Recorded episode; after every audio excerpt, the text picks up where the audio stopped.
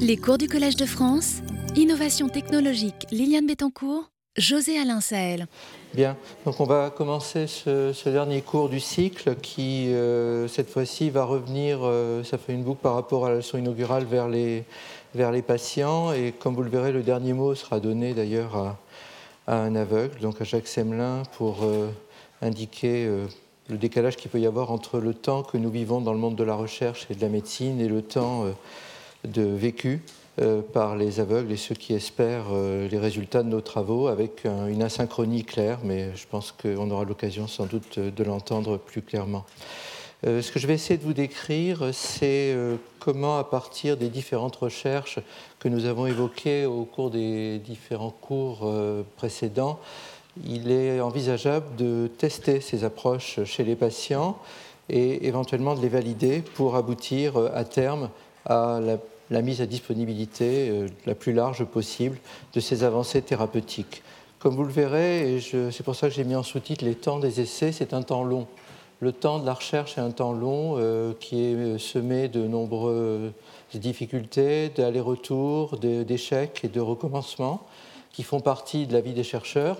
Euh, entre une, idée, une intuition ou parfois une constatation fortuite et une découverte validée par des publications de haut niveau et des brevets, il peut déjà se passer 10 à 15 ans. Entre le moment où cette validation a été obtenue chez l'animal et le moment où, sur un modèle expérimental, le moment où un essai clinique peut aboutir à des résultats, on est encore sur une échelle de 10 à 15 ans. Euh, donc, comme vous le voyez, euh, dans une carrière de, médecin-chercheur ou de chercheur, euh, souvent une seule ou deux découvertes peuvent vraiment aboutir complètement dans la meilleure des hypothèses. Mais ça, ça n'est pas le plus important, c'est que pendant ce temps-là, il y a une attente très forte par rapport à l'innovation et chaque fois que nous annonçons un premier résultat préliminaire, qui est pour nous une étape franchie, ça peut susciter le sentiment qu'on est déjà arrivé au bout du chemin. Comme vous le verrez, c'est un chemin sans fin. Euh, c'est un chemin qui est passionnant, mais aussi difficile. Et je vais essayer de l'évoquer euh, brièvement, puisque je n'ai qu'une heure, et je ferai allusion à un certain nombre de questions actuelles et d'avancées euh, plus récentes. Là, ce sont mes liens d'intérêt parce que j'ai déjà présenté des travaux qui sont liés à des entreprises qui sont issues de nos recherches. Et donc le, plan de secours, c'est d'abord de parler des prérequis, c'est-à-dire qu'avant de commencer un essai clinique, il faut d'abord avoir validé dans des conditions très précises et aujourd'hui très réglementées la pertinence des approches thérapeutiques et aussi leur absence de risque ou la réduction du risque autant que possible, puisque le risque zéro n'existe pas. Euh, donc il y a tout un aspect euh, d'expérimentation, puis de ce qu'on appelle la sécurité préclinique, puis un parcours réglementaire qui est très compliqué, très long et assez aléatoire et ensuite, à partir du moment où les essais cliniques sont conçus, il y a tout un travail pour essayer de cibler ces essais sur les patients qui peuvent en bénéficier. Comme nous le verrons, entre les patients qui à terme peuvent bénéficier de l'innovation et les premiers patients qui se prêtent euh, c'est le cas, je crois que le mot est sans doute le plus adapté aux premiers essais cliniques. Il y a une grosse différence puisque au tout départ des essais cliniques, ce qui est cherché, c'est la démonstration d'une absence d'effet indésirable, d'une absence de danger avant de commencer à vérifier qu'il y a une éventuelle efficacité. Et donc entre le patient qui commence un essai clinique et celui ou celle qui bénéficiera à terme de cette innovation, il y a parfois des différences très importantes qui posent des problèmes méthodologiques, mais qui posent aussi surtout des problèmes de dialogue. Donc, comme on le verra, il y a toute une série d'étapes qui vont permettre de déterminer l'état précis euh, de la mutation à l'origine dans les maladies génétiques, l'état du tissu restant, l'état de la vision restante, ce qui est attendu du bénéfice thérapeutique, comment l'évaluer. Et on verra aussi l'impact sur la vie quotidienne, puisque c'est de ça qu'il s'agit surtout, et comment cela peut s'insérer dans une expérience qui est multisensorielle. Il y a M. Berthos dans la salle, il sait largement de quoi nous parlons là. Alors je vais commencer par les prérequis. Les prérequis, c'est la démonstration de la preuve de concept dans des modèles pertinents. En théorie, je ne devrais pas avoir à le refaire puisque ça a été l'objet euh, de au moins cinq des, cours du cycle. Mais je vais donner deux exemples d'un, on peut appeler un échec ou tout au moins une, absence d'aboutissement, et d'autre part d'un succès, même si le chemin n'est pas encore tout à fait terminé. Je vais commencer par euh, un projet sur lequel nous avons travaillé il y a maintenant euh, un peu plus de 15 ans avec euh, Serge Picot, à l'époque nous étions encore à Strasbourg, et nous avions démontré euh, qu'il était possible dans un modèle de rétinopathie pigmentaire de ralentir la dégénérescence dans une mutation précise, dans un modèle animal précis, mutation qui se retrouve chez l'homme par des antagonistes du calcium. Donc ce sont des médicaments qui sont largement utilisés en cardiologie, et nous avions montré, et ça avait été publié dans Nature Medicine, donc ça avait eu un certain impact à l'époque, que il était possible de ralentir la dégénérescence avec un résultat fonctionnel. Alors ces résultats, euh, même si un donné il y a eu des discussions, ils ont été confirmés par d'autres équipes. Euh, il y a des variations sur les, sur les modèles, selon les situations, mais ces résultats, ils sont là. Mais nous n'avons pas réussi à transférer cette innovation en clinique parce que la dose de médicaments qu'il faut amener à la rétine pour obtenir cet effet pouvait parfaitement être obtenue chez la souris où le, quand vous testez un médicament, vous avez une, une dose de sécurité et une dose d'efficacité. En principe, il faut que vous ayez un intervalle important entre la dose efficace et la dose toxique, c'est-à-dire qu'il ne faut pas qu'on prenne le risque de payer trop cher l'efficacité thérapeutique.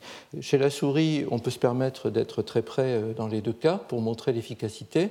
Chez l'homme, évidemment, il n'en est absolument pas question. Et donc, pour obtenir une délivrance à des concentrations suffisantes du médicament, il aurait fallu des doses massives de ce médicament qui, comme il a aussi des effets euh, sur le cœur et ailleurs, n'étaient pas tolérables. Donc, on a travaillé à ce moment-là sur une façon de délivrer le médicament localement dans l'œil. Euh, c'est aujourd'hui un sujet de recherche extrêmement actif qui pourra sans doute d'ailleurs ressusciter ce type de recherche et beaucoup d'autres, parce que l'avantage de l'œil est que l'œil est un système euh, très enclos, très fermé, pas complètement, on l'a vu plusieurs fois, relié au cerveau et relié à de très nombreux tissus vasculaires, inflammatoires, mais on peut se permettre éventuellement d'avoir une dose plus importante dans l'œil qu'au niveau systémique. Mais pour cela, il faut pouvoir délivrer le médicament dans l'œil et de façon chronique. Là, nous parlons de maladies qui durent toute la vie, qui peuvent commencer dès l'enfance. Donc, par exemple, l'idée d'injecter dans l'œil euh, les, tous les mois, comme on le fait aujourd'hui dans la dégénérescence maculaire liée à l'âge, est, sans doute inconcevable chez des, chez des adultes, a fortiori s'il s'agit de délivrer le médicament sous la rétine. Donc, il y a tout un travail qui est en cours.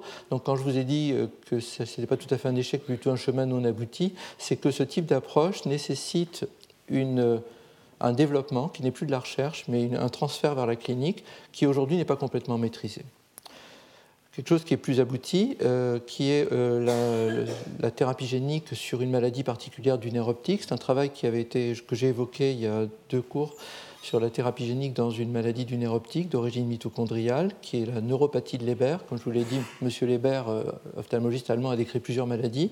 Là, c'est une maladie du nerf optique avec une mutation au niveau de la centrale énergétique de ces cellules, qui est la mitochondrie.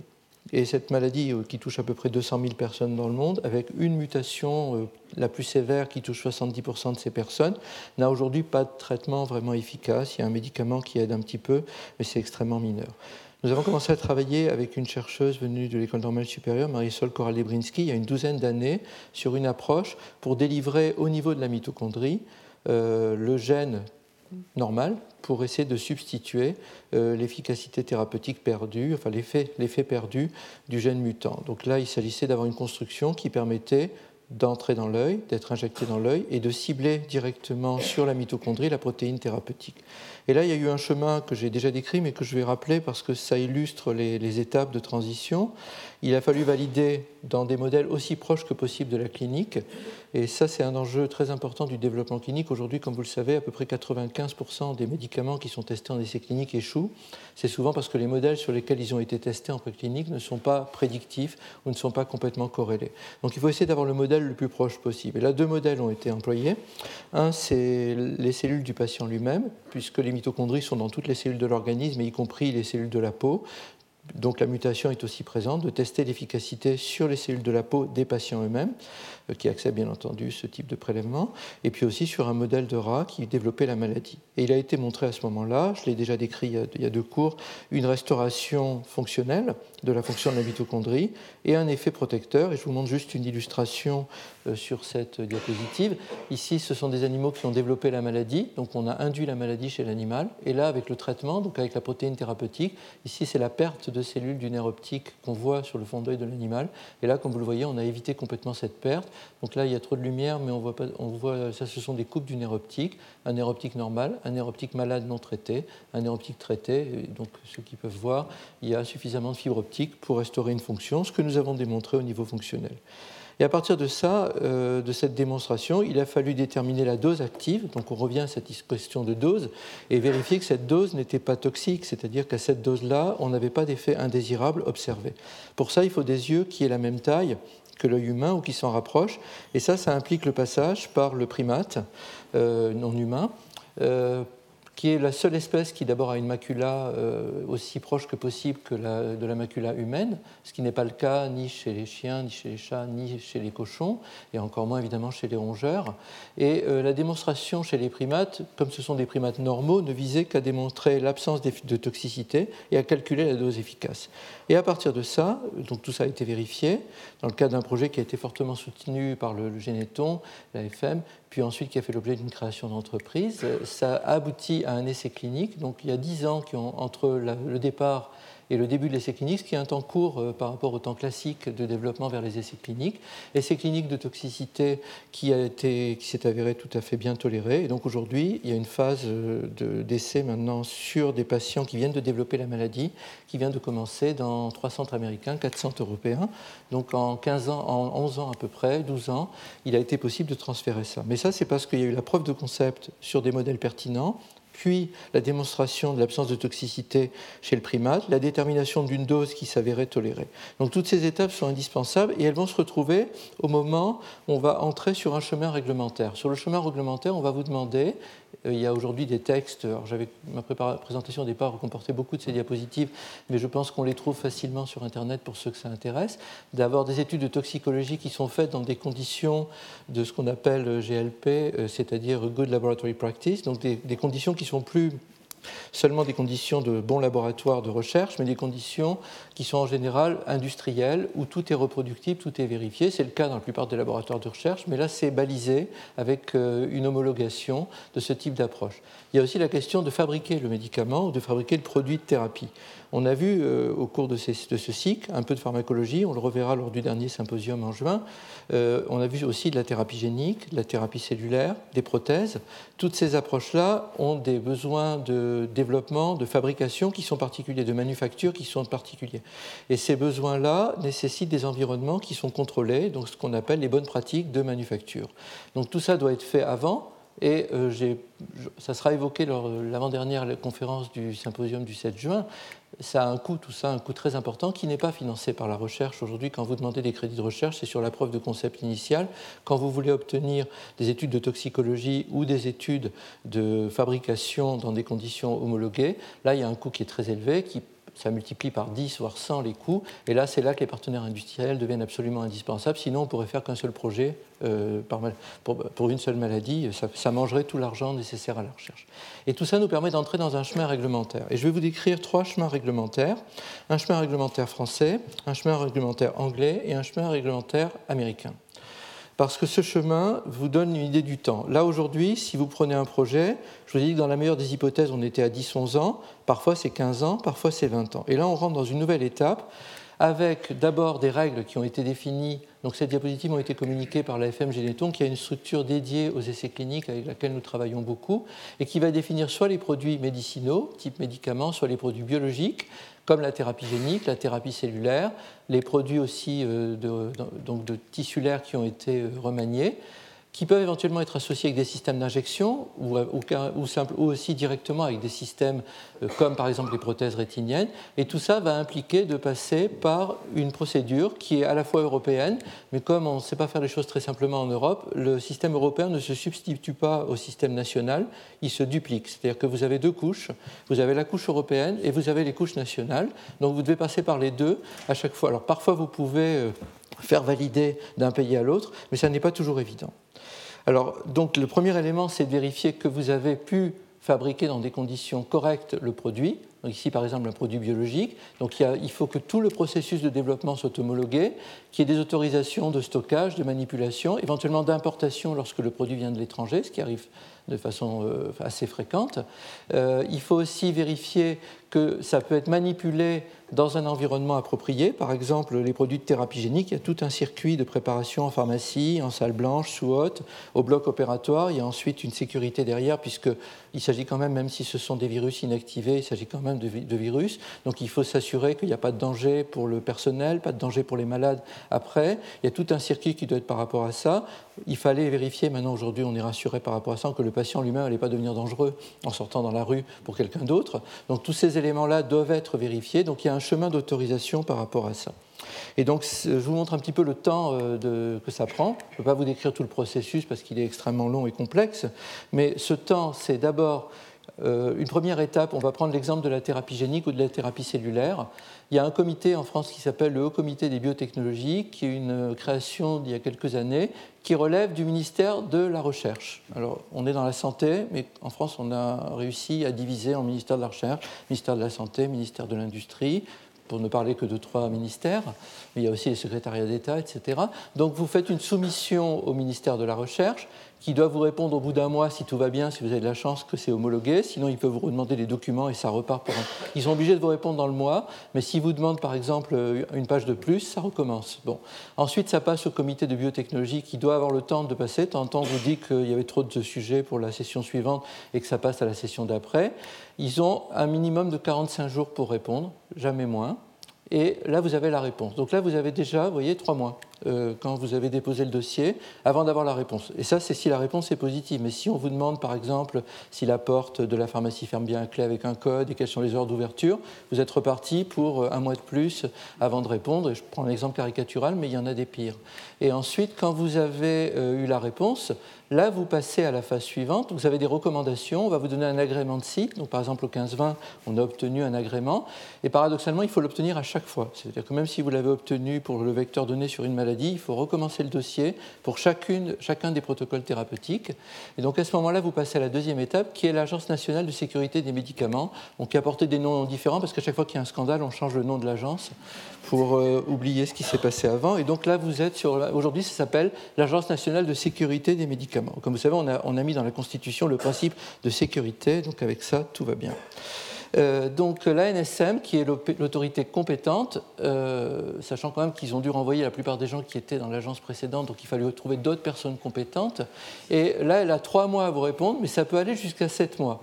Et quand elle vous répond, c'est si le dossier est entièrement accepté, qu'il n'y a pas de questions, qu'on ne vous pose pas d'autres questions, parce que sinon, le délai repart. Donc il y a des obligations légales de répondre dans un temps précis. Donc vous déposez le dossier, Là, on, peut vous poser des questions. En général, ils ont jusqu'à 60 jours pour poser des questions. Vous avez ensuite un temps pour répondre. Vous répondez aux questions. Et ensuite, ils ont entre 90 et 180 jours pour vous répondre. Donc, vous voyez qu'entre le dépôt et là, si tout va bien, ça dure à peu près 9 mois. Donc, on avait 3 mois avant pour le ministère, 9 mois pour la réponse de la NSM. Après, vous devez passer au comité d'éthique, le comité de protection des personnes dans la recherche biomédicale. Alors aujourd'hui, les comités d'éthique, euh, donc ça fait partie de la loi Hurier. Monsieur Hurier était un de mes cours, euh, des cours.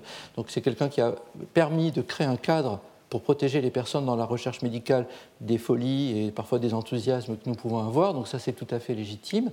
Et donc il y, a un dépôt, et là, ils ont 60 jours pour vous répondre, avec là aussi des questions et ce qu'ils appellent clock stop, c'est-à-dire quand on vous pose une question, on arrête le compteur, faut que vous répondiez, et après on fait repartir le compteur.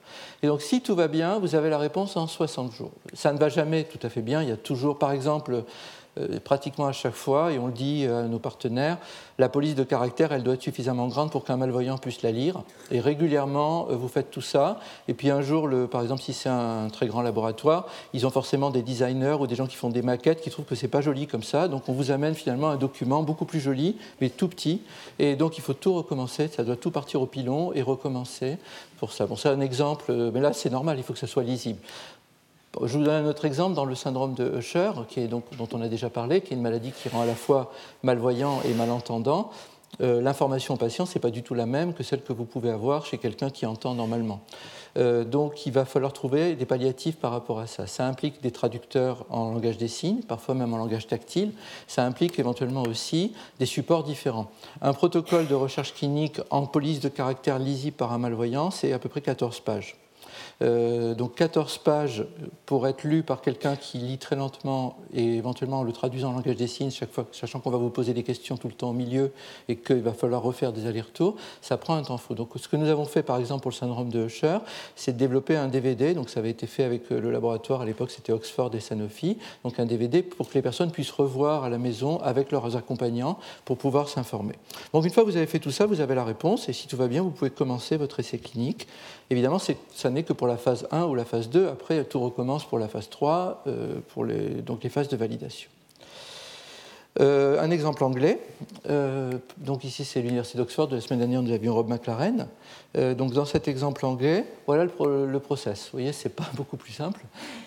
donc là, donc c'est pas fait pour être lu, mais en gros, si vous voulez, là, ils ont tout mis, y compris la conception de l'essai.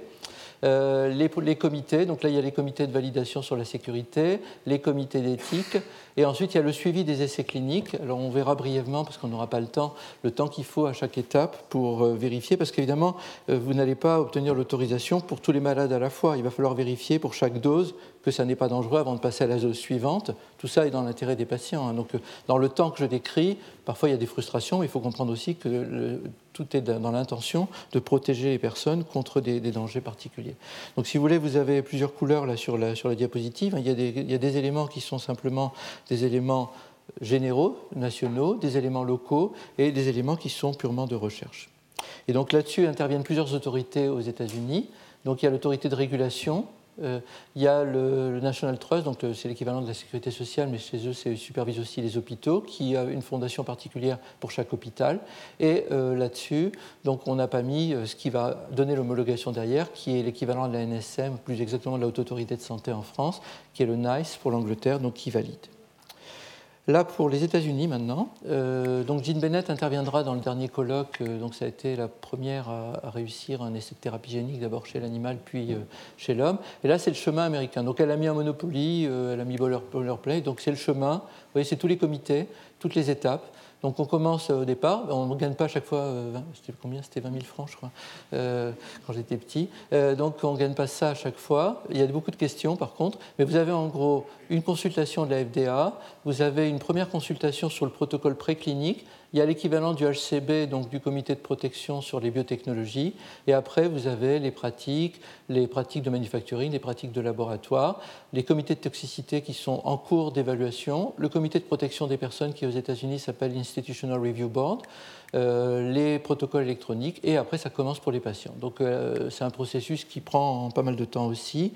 Cela dit, euh, pour, vous parler de l'étude que j'ai décrite tout à l'heure sur la neuropathie de Leber, euh, pour la phase 1B2A, on l'a faite en France uniquement au 15-20, donc là on ne peut pas avoir de comparateur par rapport à l'international. Pour la phase suivante, pivotale et en phase 3, euh, les premiers à répondre, ça a été les Américains, six mois après les Anglais, sept mois après les Allemands, huit mois après les Italiens et neuf mois après les Français alors que ça a été tout développé en France et que la phase 1 avait été validée avant. Donc on a, eu l'occasion de faire une étude comparative de durée euh, sur ce genre de, projet. Donc aux États-Unis, voilà la durée.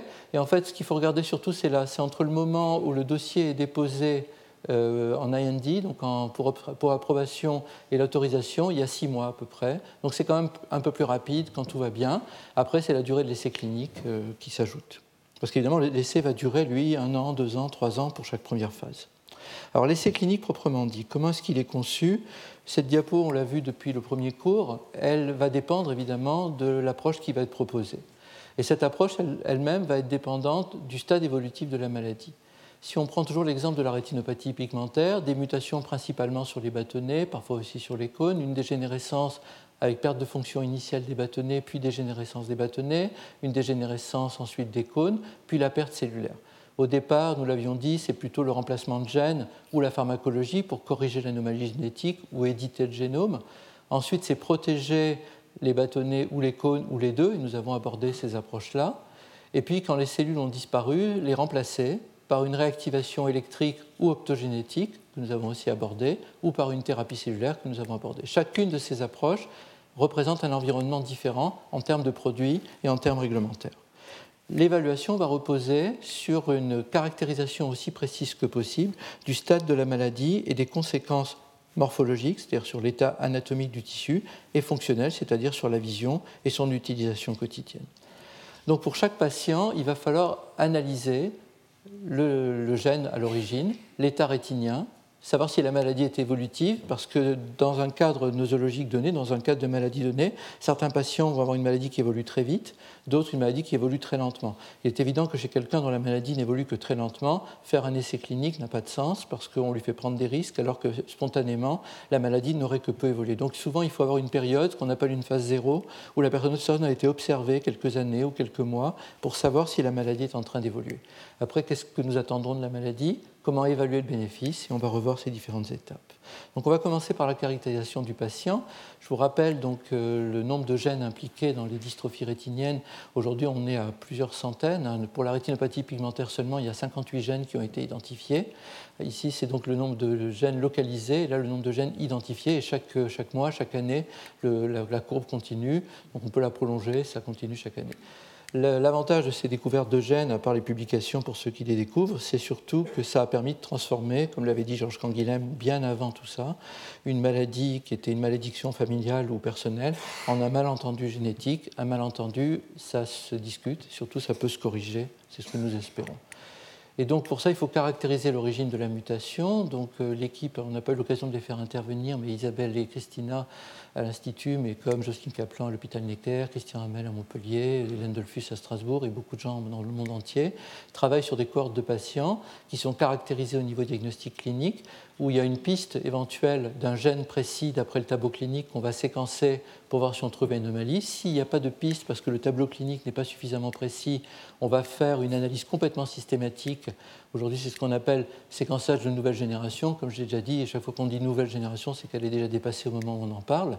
Et ensuite, ces approches-là vont aboutir soit à l'identification d'un déficit et donc à une meilleure compréhension de la, pathologie et une éventuelle inclusion dans un essai clinique si c'est pertinent. Sinon, il faut partir sur un séquençage beaucoup plus complet de l'exome, c'est-à-dire de ce qui est exprimé dans les cellules, mais qui représente un très faible pourcentage de l'ensemble du génome, ou aujourd'hui de l'ensemble du génome. Fort heureusement, les coûts de ce type d'approche ont chuté verticalement au cours des dernières années.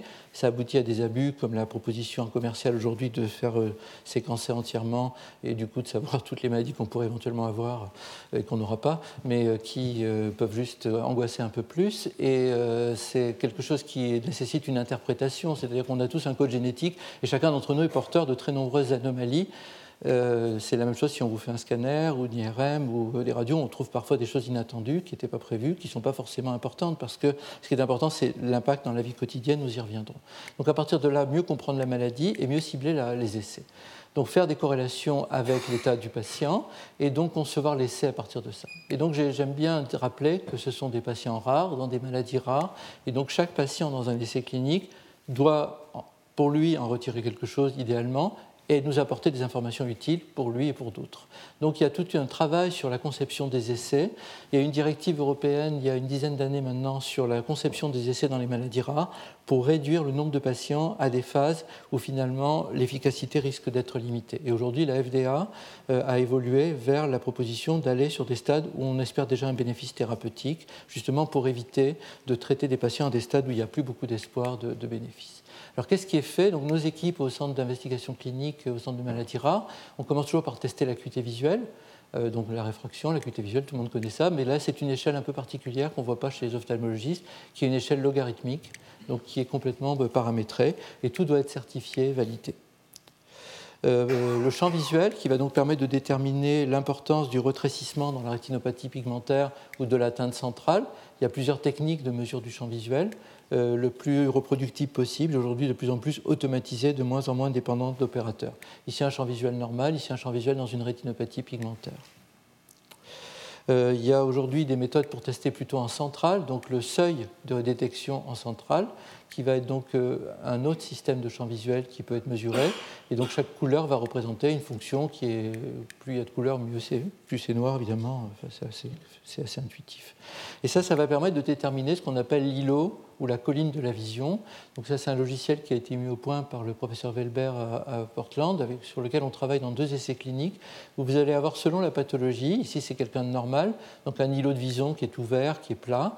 Euh, ici, c'est quelqu'un qui a une rétinopathie pigmentaire ou un syndrome de Usher avec une perte périphérique et une vision centrale, donc un îlot central, et l'inverse, une maladie de Stargardt ou une dégénérescence maculaire liée à l'âge, ou au contraire, vous avez un déficit central, donc la colline devient plutôt une vallée. Et à partir de cela, vous allez déterminer l'état fonctionnel chez le patient pour continuer. Ce qu'on essaie de faire, c'est de corréler le mieux possible la morphologie avec la fonctionnalité. Et pour ça, une technique qui a été développée depuis pas mal d'années s'appelle la micropérimétrie, où ce qui est fait, c'est qu'on regarde le fond d'œil du patient, et sur le fond d'œil du patient sont projetés des tests qui vont permettre de demander au patient s'il voit ou s'il ne voit pas zone par zone, ce qui vous permet d'avoir en temps réel une corrélation entre l'image du fond d'œil et la fonction euh, du patient, à condition qu'il ait une bonne fixation. S'il n'a pas de bonne fixation, les résultats sont beaucoup plus aléatoires. Une autre méthode, c'est la sensibilité au contraste. Plus le contraste décroît, plus c'est difficile de lire. Et donc là, on va pouvoir mesurer cette méthode qui est surtout utile dans des maladies plutôt du nerf optique, mais qui est quand même utilisée dans les protocoles de recherche clinique. La vision des couleurs, euh, qui est très importante pour les cônes, et il va y avoir des axes d'anomalie. Le grand pionnier, un des grands pionniers de la vision des couleurs s'appelait Philippe Lantoni. Il était français, il travaillait à l'hôpital des 15-20 pendant presque 60 ans on lui a rendu hommage il y a deux ans, il a disparu quelques mois après. Il a, consacré, toute sa vie à la vision des couleurs et il a mis au point un test, plusieurs tests, dont un qui est utilisé dans le monde entier, euh, qui est donc le test désaturé de l'Anthony, qu'on utilise tous les jours. ici, c'est une vision des couleurs normale, c'est-à-dire qu'on peut aligner parfaitement les couleurs. Ici, c'est une vision des couleurs avec un axe d'anomalie. Il y a plusieurs axes possibles. Après, on peut avoir des mesures qui sont objectives de la fonction, c'est ce qu'on appelle l'électrorétinogramme. Nous en avons déjà parlé dans le premier cours. On va mesurer la fonction à la fois des bâtonnets et des cônes, enfin séquentiellement des bâtonnets et des cônes. Pour les bâtonnets, il faut une adaptation à l'obscurité de 45 minutes dans un protocole standardisé international, ce qu'on appelle la norme ICEV, International Society for Clinical Electrophysiology of Vision, donc qui permet de mesurer de façon standardisée la fonction de la rétine externe, les photorécepteurs, la fonction de la rétine interne, de manière globale. Et après, il y a des méthodes qui vont permettre de tester de façon focale, en projetant des damiers euh, qui ont l'air aléatoires, mais qui sont en fait paramétrés, reliés à une mesure. Et chaque enregistrement qui est fait donc des courants électriques par des électrodes externes non invasives, va permettre d'affecter à une zone de la rétine une fonction. C'est-à-dire qu'au lieu d'avoir un tracé global, vous allez avoir un tracé zone par zone. Et ça va vous donner notre îlot, mais cette fois-ci au niveau euh, objectif, fonctionnel. Là aussi, il y a beaucoup d'artefacts, il faut que la fixation soit parfaite. On peut aussi mesurer la réponse de la pupille. Comme vous le savez, à la lumière, la pupille va se contracter. Il y a aujourd'hui des méthodes de pupillométrie qui vont permettre de mesurer la contraction de la pupille, et même en fonction de la couleur qui est utilisée. Mais ce qui va être très important, c'est l'impact dans la vie quotidienne des patients. On va y revenir. Euh, alors, ce qui est aujourd'hui utilisé dans tous les essais cliniques, quelle que soit la discipline, c'est ce qu'on appelle l'évaluation de la qualité de vie. Euh, là-dedans, il y a plusieurs, euh, plusieurs termes qui sont contradictoires, mais évaluer la qualité, évaluer la vie, tout ça. Mais ça fait rien, on va, on va admettre que c'est comme ça qu'il faut faire. Et donc l'évaluation de la qualité de vie se fait sur des questionnaires. Donc il y a plusieurs questionnaires sur la qualité de vie, c'est-à-dire les différentes tâches de la vie quotidienne, l'état émotionnel et des tests psychométriques. Ces différents tests sont faits donc avec des protocoles qui sont maintenant euh, validés sur des grandes cohortes de personnes, avec des protocoles spécifiques pour la vision. Après, il y a des méthodes d'évaluation sur la vie quotidienne, je vais y revenir dans un moment, et puis des tests qui sont spécifiquement adaptés à la basse vision ou à la cécité. On va revenir là-dessus parce que ces mêmes éléments vont être très importants pour démontrer un bénéfice thérapeutique. Avant ça, euh, je termine avec les observations morphologiques, les photos du fond d'œil, avec des protocoles là aussi standardisés. ce qu'on avait décrit en détail dans le deuxième cours, c'est-à-dire l'imagerie de la rétine avec des coupes optiques comme un scanner à photons de la rétine, c'est la tomographie par cohérence optique. Vous allez avoir les différentes couches de la rétine. Vous pouvez parfois observer des œdèmes, donc des couches, euh, les coupes optiques en infrarouge, donc c'est fait en une minute sans toucher l'œil. Vous allez avoir des coupes optiques de la rétine avec une résolution qui est aujourd'hui de 10 microns à peu près.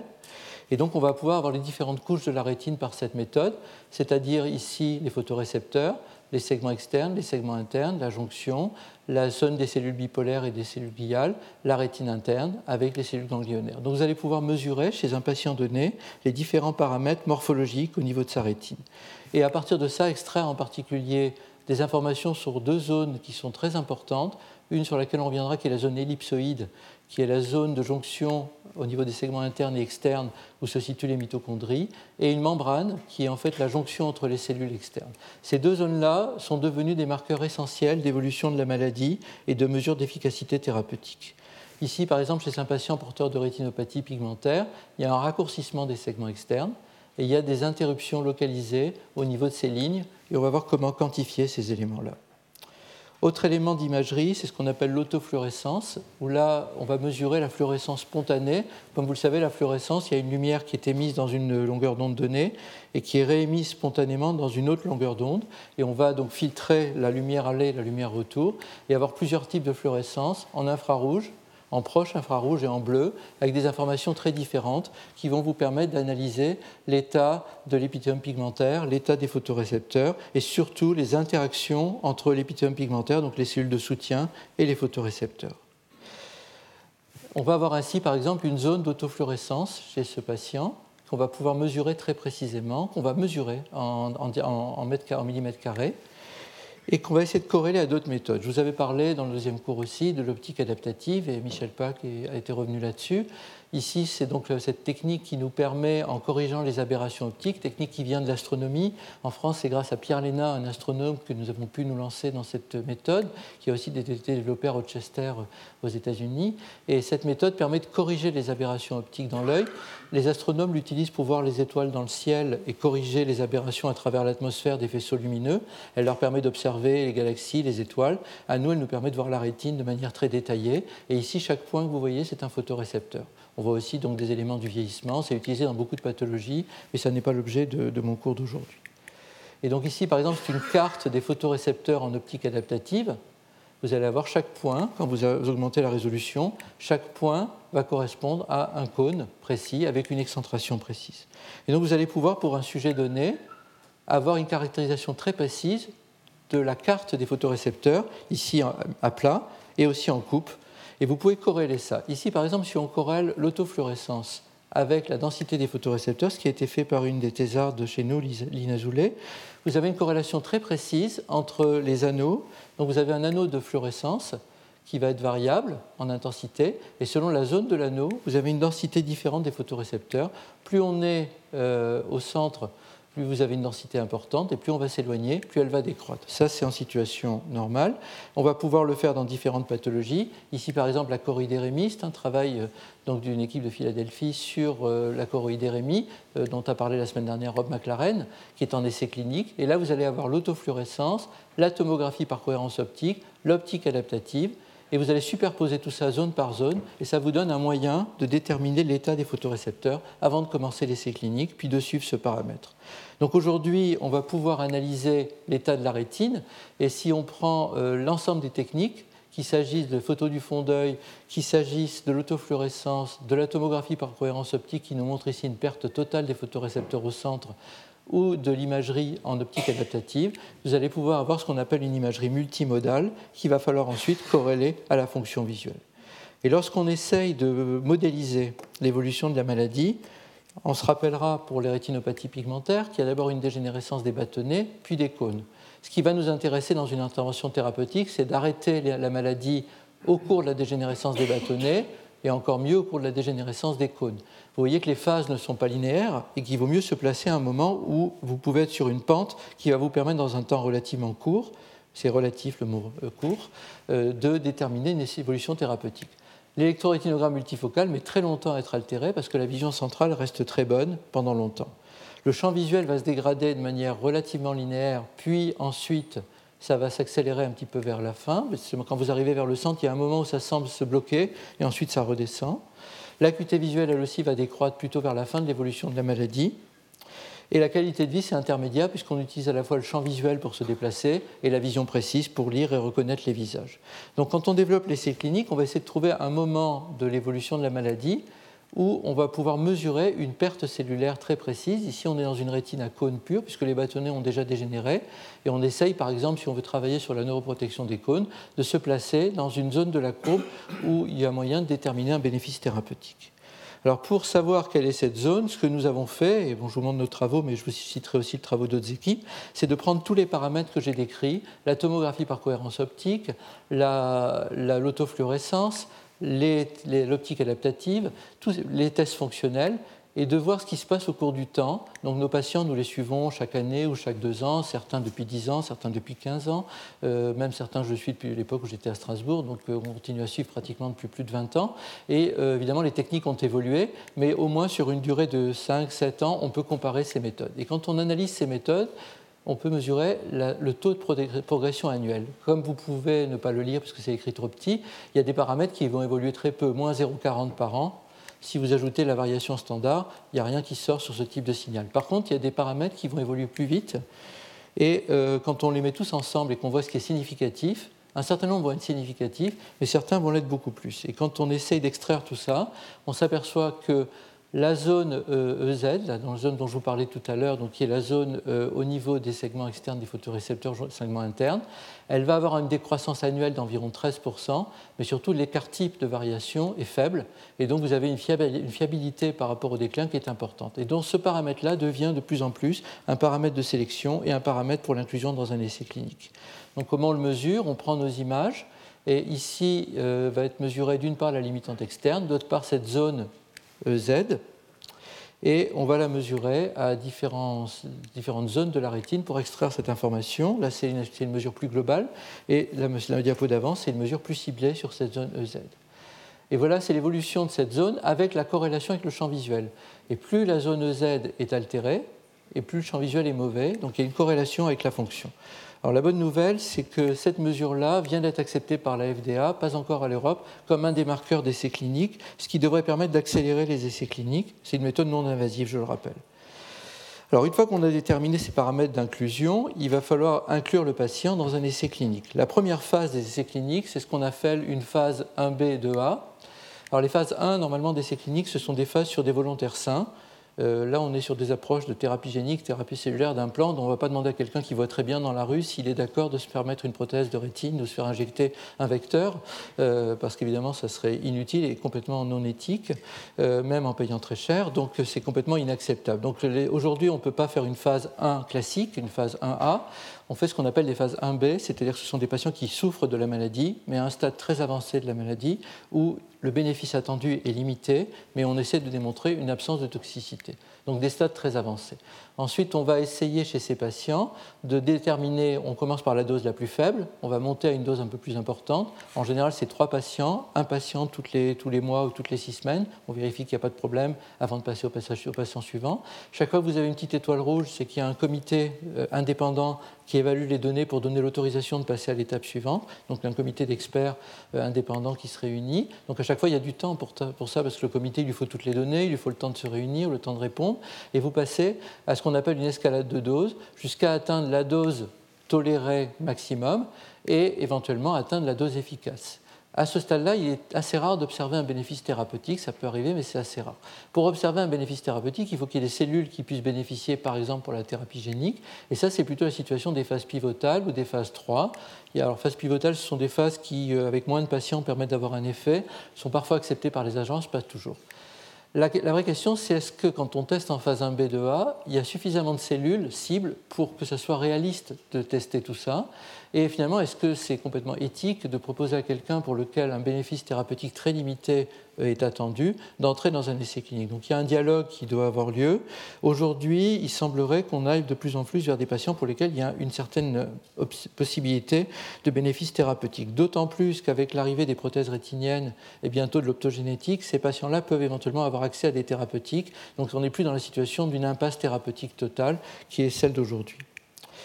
Donc, comment évaluer le bénéfice thérapeutique? Alors, évidemment, avec les mêmes tests que ceux décrits précédemment, mais surtout, ce qui va être euh, très important, c'est le discours de tout le monde, mais c'est aussi aujourd'hui le discours des agences, c'est l'impact sur la vie quotidienne. Alors, on reprend les tests de tout à l'heure, je ne vais pas vous relire ma diapositive, la qualité de vie, l'impact sur la vie journalière et les tests de basse vision. Et euh, évidemment, là par exemple, c'est ma collègue Jean Bennett, donc c'est des patients traités pour une amoureuse de Leber. Donc on vous montre les patients qui sont les plus performants. Euh, là, c'est parapente, enfin je ne sais pas si c'est parapente, enfin à peu près ça. Euh, de la plongée, du sport, de la randonnée. Bon, tous les patients ne font pas ça quand même, mais il y en a qui le font. Mais ça, c'est pas très quantifiable en fait. C'est très difficile d'avoir une étude scientifique sur le parapente ou la plongée sous-marine, donc il faut trouver d'autres méthodes. Or, là, ce sont des diapos de Jean Bennett, c'est pour ça qu'elles sont en anglais. Il n'y a pas de guide. Aujourd'hui, il n'y a pas de règles qui vont définir un bénéfice thérapeutique mesurable. Ce que demandent les agences, en particulier la FDA, qui a énormément réfléchi sur la question, la Food and Drug Administration, c'est quelque chose qui est cliniquement significatif. Alors qu'est-ce que ça veut dire cliniquement significatif? Il y a toutes les mesures dont je vous ai parlé, laquelle est considérée comme significative, laquelle ne l'est pas? Euh, aussi, euh, une autre question dans la conception des essais cliniques, c'est à quel moment on traite, parce que euh, je l'avais abordé il y a deux cours, il y a la question des enfants, c'est à quel moment vous décidez d'inclure un enfant dans un essai thérapeutique, sachant que parfois nous avons des maladies qui vont rendre aveugle dès l'enfance. Donc tout ça, c'est des questions à discuter avec les agences qui se font en fait en amont des essais cliniques. Et euh, par exemple, cette diapo toujours de Jean Bennett, que je ne vais pas lire en entier, montre pourquoi l'acuité visuelle toute seule ou le champ visuel ne vont pas suffire. Euh, aujourd'hui, vous avez des gens qui, avec un champ visuel euh, précis, vont faire très peu de choses d'autres vont faire énormément de choses. Et vous allez avoir dans la même étude des performances visuelles dans la vie quotidienne qui vont être très variables selon la rééducation qui est associée au traitement. Aujourd'hui, il faut, coupler la rééducation avec la prise en charge thérapeutique, mais aussi selon l'état émotionnel, selon l'environnement, qui est un facteur majeur, les accompagnants. Donc il y a énormément de mesures. Et donc il y a tout un travail qui nous est demandé par les agences et que nous avions anticipé avec euh, le professeur Safran qui est là et, Emmanuel Gutmann, donc toute l'équipe de Street Lab, que je vais vous décrire. Ce qu'avait demandé la Food and Drug Administration, à Jean Bennett, c'est de démontrer une mobilité améliorée dans son essai clinique de phase 3. Donc l'essai qui doit conduire, et qui a marché d'ailleurs, et qui doit conduire normalement d'ici la fin de l'année un enregistrement aux États-Unis et ensuite en Europe sur une, une des causes de cécité de l'enfant. Et ce qu'ils ont fait, c'est créer un labyrinthe euh, où l'enfant doit s'orienter. Alors je vous ai montré le film il y a deux cours, donc je ne vous le remontre pas, entre l'œil traité et l'œil non traité, où c'est tout à fait net, le temps mis pour repasser de l'un à l'autre. Mais comme vous voyez, ça ressemble plus à un jeu de la marelle qu'autre chose. Et c'est pas très réaliste en fait comme environnement, parce qu'en réalité, il est assez rare dans la rue que vous ayez des flèches pour vous indiquer où vous devez tourner. Donc il faut essayer de se rapprocher plus près de la vie quotidienne. En effet, la, FDA demande quelque chose qui est cliniquement significatif, et là c'est un commentaire qui était paru dans un, journal euh, américain de pharmacologie, où ce qui était considéré comme significatif, qui était trois lignes d'acuité visuelle, ça c'était pour les traitements dans la dégénérescence maculaire liée à l'âge par exemple, est assez peu applicable sur des cécités complètes où trois lignes ça serait beaucoup, c'est plutôt récupérer une vision ambulatoire par exemple. Donc comment mesurer quelque chose qui est cliniquement significatif? Donc on a travaillé là-dessus depuis euh, de nombreuses années et ça a abouti à mettre au point des, des, méthodes de mesure de ce que le professeur Berthoz a appelé la vision pour l'action, c'est-à-dire l'action c'est une des meilleures façons de mesurer l'impact de la vision, puisque la vision est en bonne partie faite pour l'action. Nous avons créé plusieurs environnements. Un environnement virtuel, un environnement qui est un appartement euh, qui reproduit des conditions de vie à domicile, une rue artificielle, et puis la ville de Paris dans la mandature précédente, et il semble que ça se réactive maintenant la mandature actuelle, nous avait donné le quartier Bastille pour expérimenter les conditions de déambulation dans la rue. Le quartier Bastille, c'est un exemple euh, caricatural de ce que ça peut être, comment ça peut être catastrophique de se déplacer dans une place.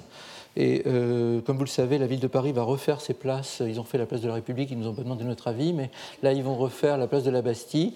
Et il y a eu une motion présentée par le Front de gauche qui a été votée à l'unanimité, euh, disant que les habitants, enfin les, les, gens qui travaillent au 15-20 et les habitants de la résidence Saint-Louis sur les 15-20 devaient être consultés sur cet aménagement. Bonne nouvelle, euh, parce qu'évidemment, ils habitent le quartier. Euh, donc, euh, je vous montre un petit film qui décrit ce que fait Street Lab, qui est une filiale de but non lucratif de l'Institut de la Vision, qui développe donc des plateformes.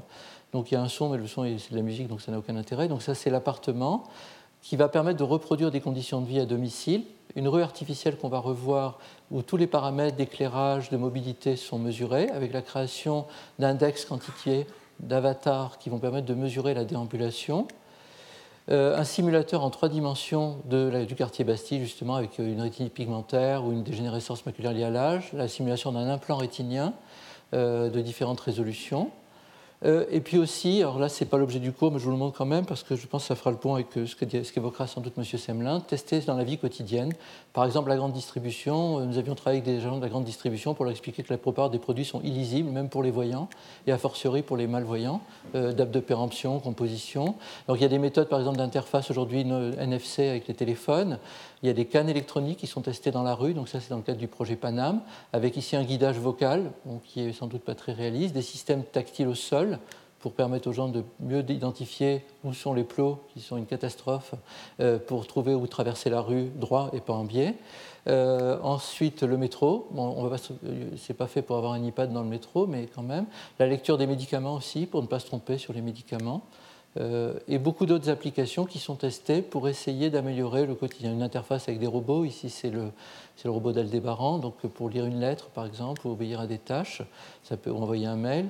Des situations d'éclairage, il y a eu tout un travail avec l'Association française de l'éclairage pour cela. On va voir comment travailler. Des lunettes informatives, là c'était avec Essilor, sur des lunettes à réalité augmentée, donc à immersion pour améliorer la réalité. Donc beaucoup d'éléments qui peuvent être testés dans cet environnement. On va en revoir quelques-uns, mais je vais me refocaliser sur les essais cliniques. Donc le simulateur va permettre de reproduire ce qui se passe dans différents environnements en navigation virtuelle. Et donc ça nous a permis de modéliser l'impact d'un implant rétinien selon sa résolution, l'impact de différentes altérations du champ visuel, à la fois sur les mouvements oculaires, les mouvements de la tête, puisque la tête est aussi euh, suivie, et euh, surtout sur le temps qu'il faut pour aller d'un élément à l'autre.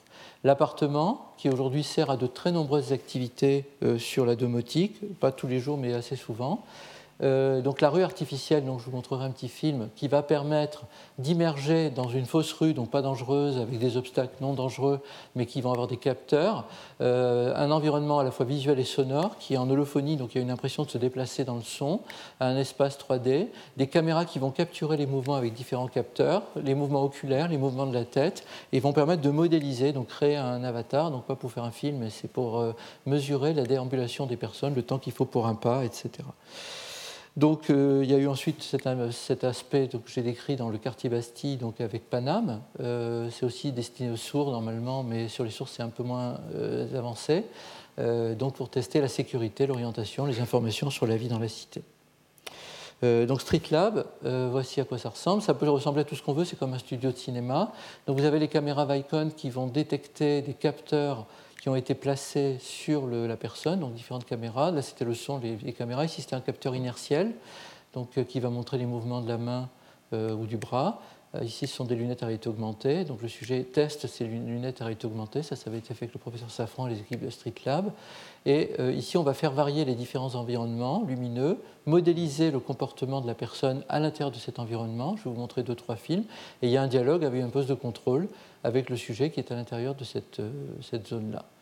Euh, une tâche, comme par exemple poster une lettre, euh, et vous allez pouvoir ainsi créer différents modèles expérimentaux reproductibles. Ici, ce sont les capteurs qui sont placés sur les avant-bras, les bras et toutes les parties du corps du sujet pour créer un index de mesure de la mobilité. Et ces index de mesure sont ensuite utilisés pour déterminer l'impact du handicap visuel. Alors je vais vous montrer, euh, donc ça, ça implique une équipe pluridisciplinaire. Hein de, évidemment de médecins, de scientifiques, euh, mais aussi d'experts en accessibilité, d'ergothérapeutes, de spécialistes de basse vision, d'instructeurs en locomotion, de gens de l'optique et de l'optométrie, des ergonomes qui sont spécialistes de tout ce qui est interface humaine, des ingénieurs, puisqu'il faut développer à chaque fois des, outils euh, différents et pouvoir travailler dessus. Les différents métiers, en particulier, c'est les instructeurs en locomotion. Je vais passer un peu vite sur cela. Les experts en accessibilité qui vont définir des cahiers des charges et des ingénieurs qui vont donc concevoir des logiciels ou adapter des logiciels pour ces personnes. Alors je vais vous montrer euh, comment ça fonctionne. Ça fonctionne en fait parce que c'est une situation où ce sont les patients eux-mêmes qui sont les expérimentateurs. C'est tout le contraire de l'essai clinique classique. Il y a un panel aujourd'hui d'environ 900 personnes qui ont été euh, complètement euh, caractérisées, qui sont volontaires, avec leur déficit visuel central, périphérique, leur maladie. Ou qui sont complètement aveugles éventuellement, il y en a beaucoup. Et ensuite, ça va permettre de segmenter les attentes et segmenter éventuellement l'analyse des résultats. Donc les tests qu'on a vus tout à l'heure sont, sont, faits. On y ajoute aujourd'hui l'adaptation lumineuse en situation de pénombre, qui est un élément très important pour la rétine pigmentaire. Et je vous montre un film réalisé par Colautier, donc un, postdoc venu de l'équipe de M. Berthos qui est chez nous, où le patient doit euh, contourner un obstacle pour traverser une porte. Alors c'est évidemment la modélisation du comportement du patient. Vous avez la mesure des pas, vous avez la mesure de toute son activité. Et là, ce qu'on voit, c'est sa direction de regard ici. Donc le sujet, la ligne rouge, c'est la direction du regard, ce qu'il regarde, comment il va explorer le cadre de la porte, euh, puis ensuite, à partir de cette analyse, va passer à travers la porte. Alors selon qu'il a un champ visuel à 60 degrés, comme nous, ou plus, 50 degrés, 40 degrés, 30 degrés, 20 degrés, 10 degrés, 5 degrés ou pas d'acuité visuelle, vous allez avoir des performances qui vont être extrêmement différentes. Et jusqu'à aujourd'hui, ça n'avait jamais été mesuré dans la vie quotidienne. C'est-à-dire que nous avons tous ces index, mais la corrélation avec la vie quotidienne n'avait pas été faite. Ici, c'est un, geste de préhension donc avec la direction du regard et les mouvements de la main avec les différents capteurs, et là aussi une modélisation en fonction du handicap visuel chez le sujet, central, périphérique et sa taille.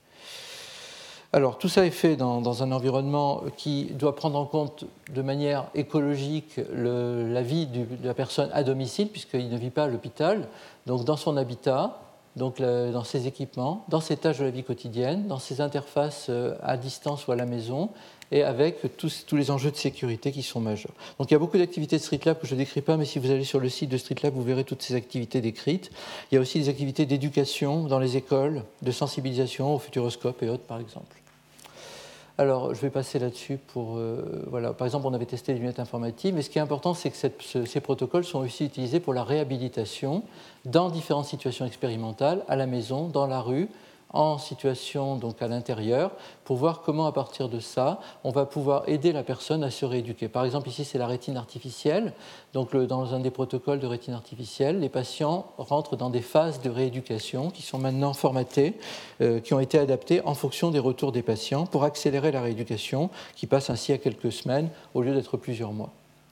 Après, l'important, c'est de réinsérer ça dans l'expérience multisensorielle du patient, parce que le patient, même s'il était aveugle ou profondément malvoyant, il avait trouvé d'autres moyens de, vivre au quotidien, avec son audition, avec son expérience de l'espace, avec le toucher, avec énormément d'informations qu'il a réussi, qu'elle a réussi à accumuler au cours du temps.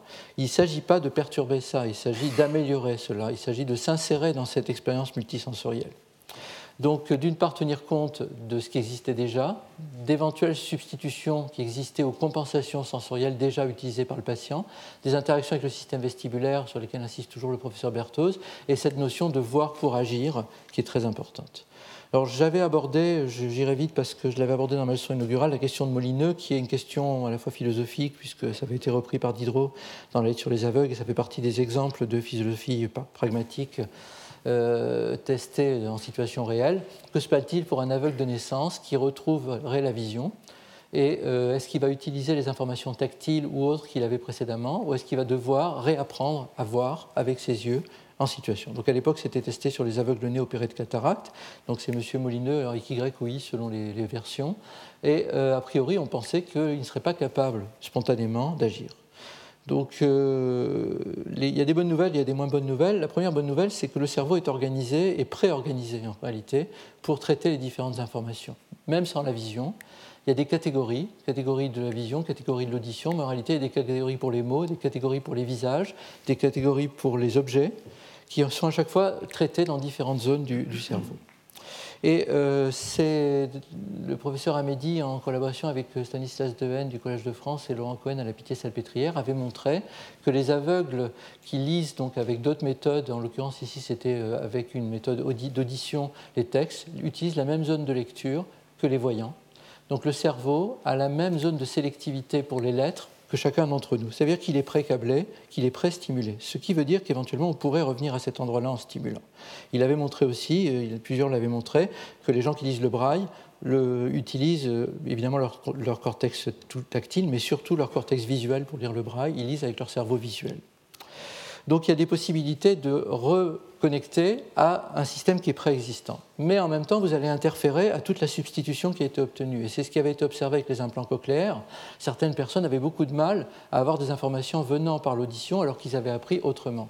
Donc il y a des travaux multiples. Donc c'est Avis Safran qui m'a attiré mon attention sur ces articles. Euh, et euh, la question des implants cochléaires, on l'abordera donc le 3 juin. Il y aura une journée entière sur le cortex visuel et auditif en pathologie et en rééducation avec Christine Petit et pas mal d'intervenants internationaux ici toute une journée.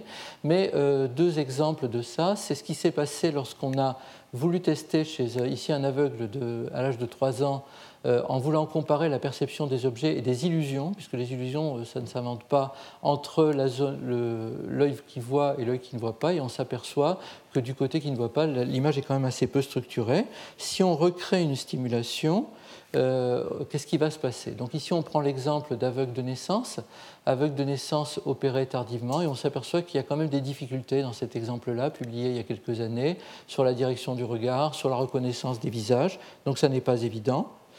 Euh, on a essayé au 15-20, donc avec le professeur Safran, le professeur Abbas et Amir Hamedi, donc ça a été le travail de thèse de Norman Sabat, de voir ce qui se passe dans le cerveau des personnes porteuses de rétinopathie pigmentaire en imagerie fonctionnelle, ici chez des personnes aveugles, ici chez des personnes qui ont un déficit, euh, qui ont encore une vision centrale, ici chez des personnes normales, et on voit qu'il y a des différences d'activation au niveau du cerveau, mais ce qu'on voit surtout, c'est qu'il y a une différence de connectivité entre les aires corticales, entre la personne voyante et la personne non voyante, et particulièrement avec les aires du langage. Donc qu'est-ce qui se passe lorsqu'on va réintroduire la vision? Euh, un des premiers articles intéressants sur la question disait qu'en réalité, dans les 2-3 jours qui suivaient la restitution visuelle, il s'agissait ici de 4 aveugles de naissance avec cataracte congénitale, ils n'arrivaient pas à associer les informations tactiles et visuelles. Donc il semblerait que la réponse à la question de Molineux était plutôt négative. Mais en fait, 2-3 jours, ce n'est pas non plus... Euh, si important que ça. Et euh, en reprenant euh, la question euh, quelques années après, on s'aperçoit, je résume le papier, que immédiatement ça ne marche pas tout de suite, mais qu'ensuite il y a ce qu'on appelle des modalités cross-modales. Donc il y a des interactions entre les modalités sensorielles qui se développent très vite. Donc la bonne nouvelle, c'est que ça peut marcher. Et dernière bonne nouvelle, c'est que par rapport à l'amblyopie, qui est donc le fait que le cerveau n'a pas appris à voir dans l'enfance, il y avait quand même une carte au niveau du cerveau que j'ai évoquée tout à l'heure, qui préexiste, et là c'est Amir Hamedi qui m'a passé cette diapo, il y a toutes les fonctionnalités qui préexistent en réalité au niveau du cerveau. Leur résolution n'est pas bonne, mais elles existent. Et euh, lorsqu'il y a une réactivation visuelle, et là c'est l'essai clinique de Philadelphie chez des enfants aveugles, c'est fait par euh, Jean Bennett avec Manzar Ashrati, on voit que là il y a un seul œil qui a été traité, qui est l'œil gauche, et on voit une activation corticale beaucoup plus importante quand l'œil traité est stimulé que quand l'œil non traité est stimulé. Comme ils ont ensuite, donc ça c'est la même chose en corrélation avec le champ visuel, ce qu'ils ont fait, ça les a amenés à traiter les deux yeux, et là on voit une activation des deux côtés du cerveau après ce type d'approche, avec des performances visuelles qui sont corrélées. Donc ça donne quand même un espoir de restauration. Là ce sont des cécités presque congénitales. Mais je termine là-dessus. Il faut faire attention. Euh, j'avais montré ces deux couvertures, ces deux affiches. Une, c'est un livre de quelqu'un qui avait bénéficié, entre beaucoup de guillemets, d'implants corticaux dans les années 60, 60-70, qui a écrit un livre qui s'appelle Search for Paradise et qui décrit un enfer en fait. C'est-à-dire qu'il a essayé de, de, retrouver de la vision, il a subi ses interventions à une époque où la neurochirurgie n'était pas ce qu'elle est aujourd'hui, il a eu assez peu de récupération et beaucoup de difficultés. Et quand on a aujourd'hui toute une société euh, transhumaniste où on nous, parle sans arrêt de l'homme augmenté, il faut se rappeler que si on pouvait simplement réparer un petit peu du déficit et certainement pas augmenter l'humain, parce que ça voudrait dire sinon que chacun d'entre nous est diminué, et il faut, euh, il faut, le, quand on entend homme augmenté et transhumanisme, ça veut dire que nous sommes tous des insuffisants, et il faut l'entendre ça aussi. C'est quelque chose qui d'abord est un leurre par rapport au progrès de la science, et surtout ne tient pas compte du fait que le cerveau n'est pas qu'une machine. Le cerveau a des fonctionnements comme une machine, mais c'est un être humain qui s'en sert, et essayer de restaurer des sensations, ça n'est pas suffisant pour euh, permettre de dire qu'on va augmenter l'être humain.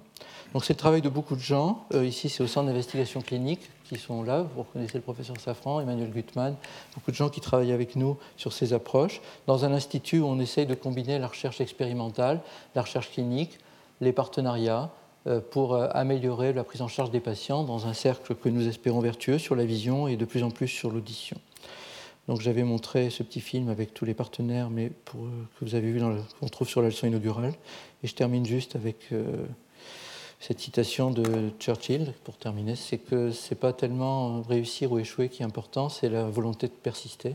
Parce qu'en réalité, chacun de ces essais cliniques, c'est le résultat d'échecs successifs qui aboutit à un moment donné à un début de réussite. Donc c'est un chemin long. Euh, cette année, c'était l'occasion de faire un tour d'horizon à un instant précis, à un moment précis de l'évolution de la recherche. Euh, c'est plutôt une démarche que j'ai cherché à décrire. Mais je pense que c'est important de donner le dernier mot au vécu des patients. Donc il y aura deux conférences, une par le professeur Safran qui va vous parler des synesthésies, qui est un vécu euh, observé en neurophysiologie et en neuropsychologie au niveau des personnes aveugles et malvoyantes. Et ensuite euh, Jacques Semelin qui avait écrit un très beau livre qui s'appelle J'arrive, je suis étranger, où il décrit le passage à la cécité, une langue étrangère, et puis son nouveau livre dont il va nous parler, je pense, euh, qui sort aujourd'hui, d'après ce que j'ai compris. et euh, donc, euh, qui va parler de ça aussi. Donc là, comme ça, le dernier mot sera aux personnes qui sont vraiment les plus importantes. Donc je vais passer la parole au professeur Safran. Je vous remercie. Retrouvez tous les contenus du Collège de France sur www.colège-2-france.fr.